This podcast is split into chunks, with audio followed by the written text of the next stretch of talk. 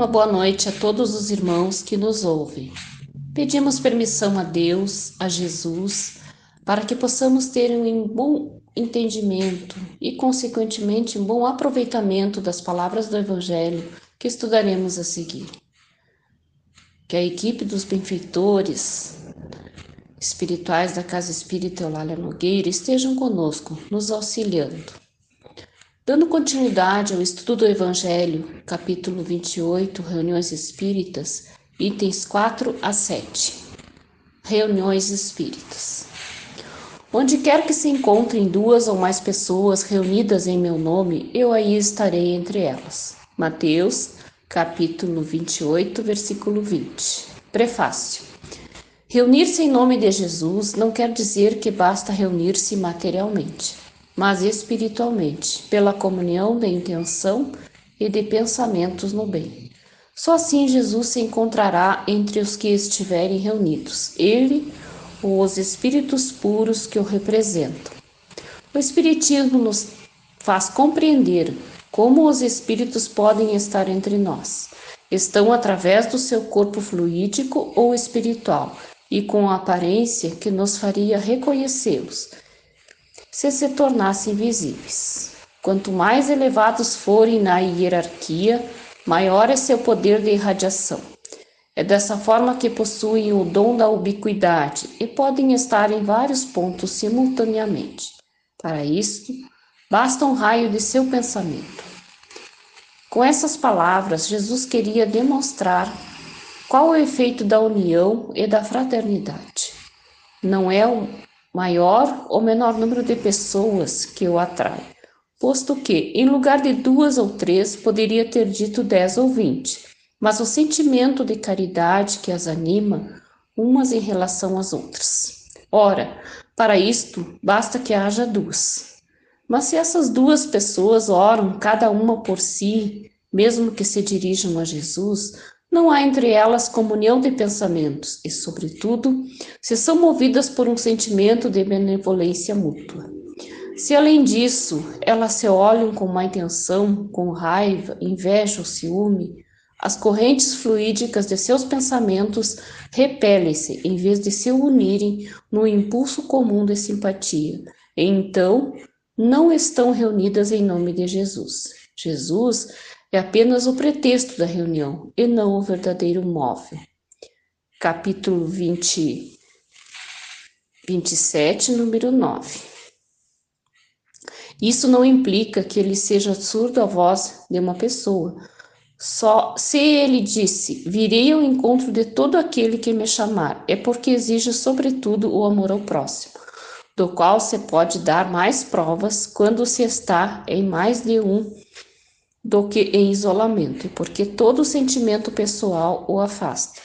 Segue-se que, numa reunião numerosa, se apenas duas ou três pessoas se unissem de coração pelo sentimento de uma caridade verdadeira, enquanto as outras se isolam e se concentram em pensamentos egoístas ou mundanos, ele estará com as primeiras e não com as outras.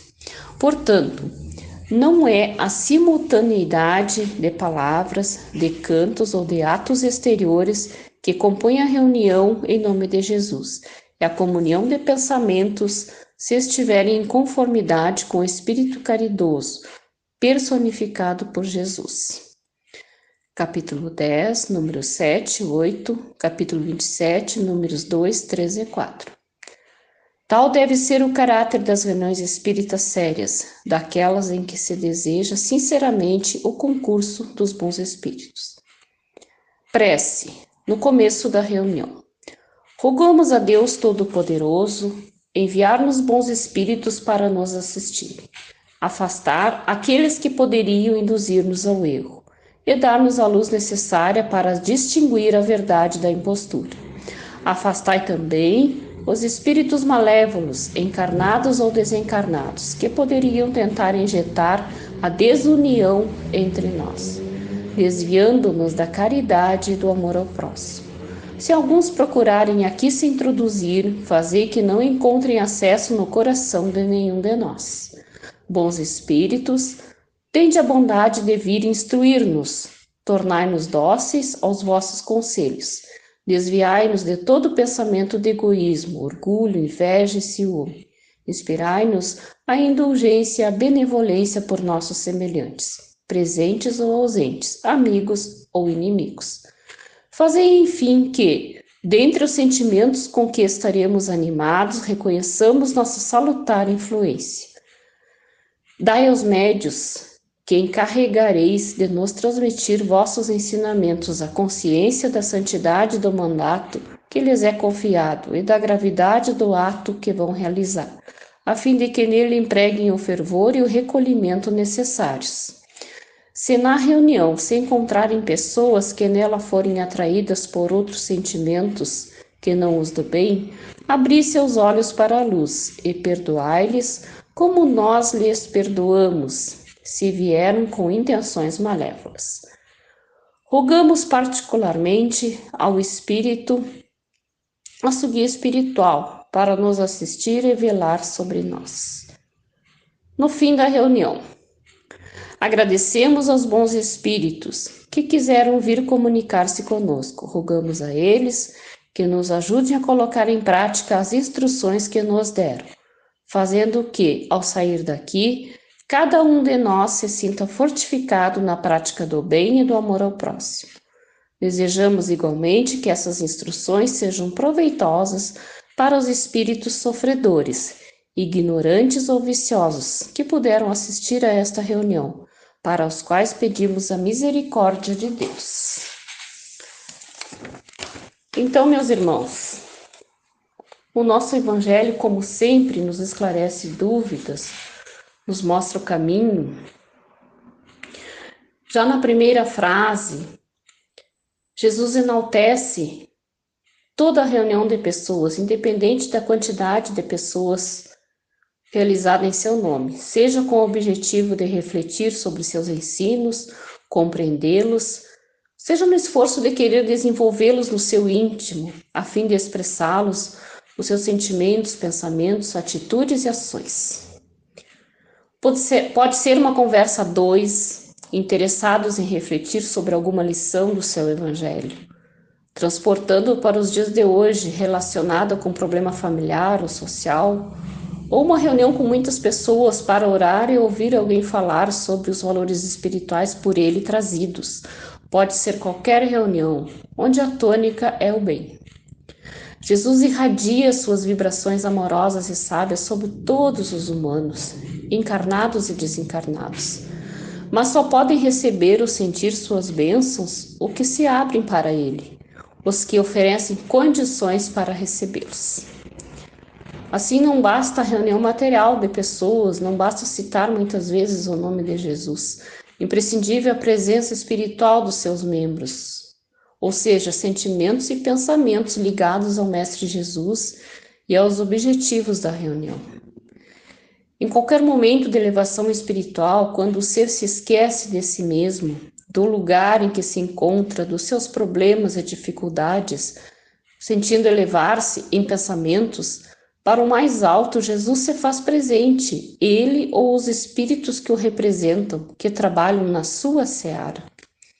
Então, todas as reuniões espíritas são iniciadas com uma prece a Deus, a Jesus, pedindo proteção dos amigos espirituais, a fim de que elas sejam realmente úteis a todos.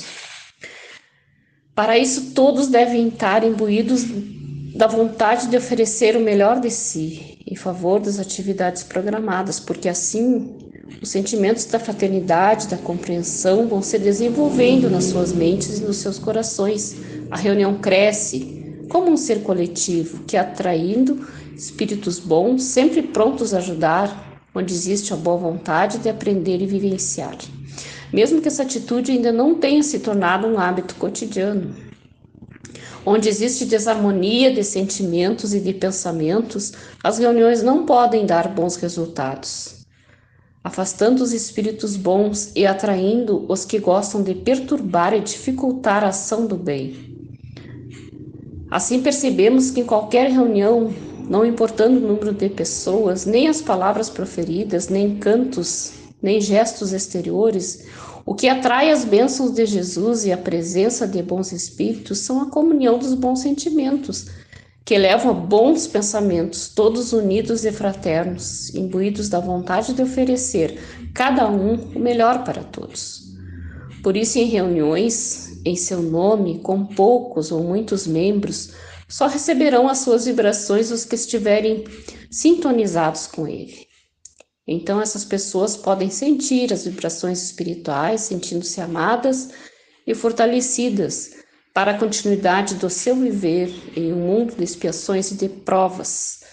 Allan Kardec, em O Livro dos Médios, no capítulo 29, questões 324 a 333, onde se pode esmiuçar mais esse assunto, escreve que uma reunião é um ser coletivo cujas qualidades e propriedades são o resultado dos de seus membros e formam como um feixe.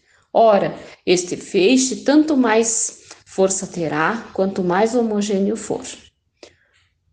Todos com mesmo, os mesmos propósitos, os mesmos sentimentos e pensamentos.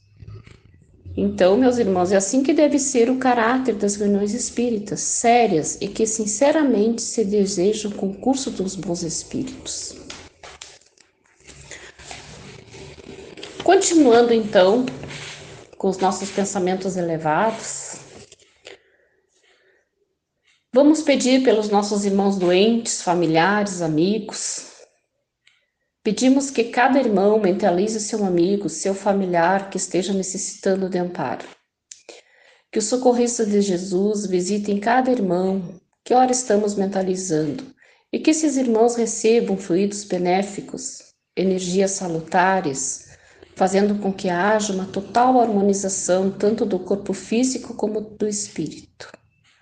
Pedimos agora pelas nossas águas, as águas que estão nos nossos lares, que sejam fluidificadas, energizadas e que ao tomarmos possamos nos sentir revigorados e até curados, conforme o nosso merecimento e a vontade do nosso Pai. Por fim, agradecemos a Jesus pela oportunidade de conhecermos os seus ensinamentos através do seu Evangelho, que possamos colocar em prática todos os ensinamentos. E que assim seja.